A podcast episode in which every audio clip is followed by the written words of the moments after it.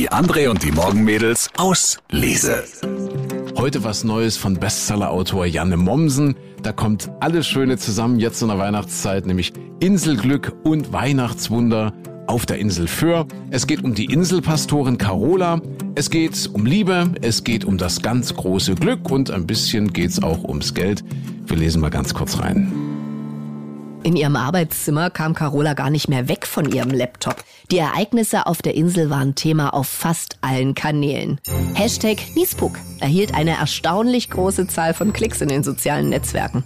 Wie hatte sich das so schnell verbreiten können?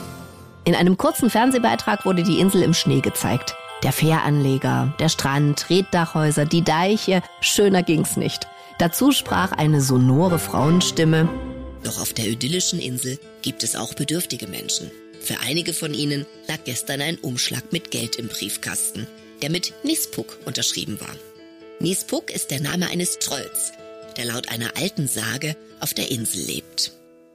Ja, Janne Mommsen, das Insel-Weihnachtswunder, so heißt sein neuer Roman. Wirklich sehr, sehr schön, sehr empfehlenswert, gerade jetzt in der Adventszeit. Unser Lesetipp der Woche, Janne Mommsen, das Insel-Weihnachtswunder. Viel Spaß. Die André und die Morgenmädels aus Lese.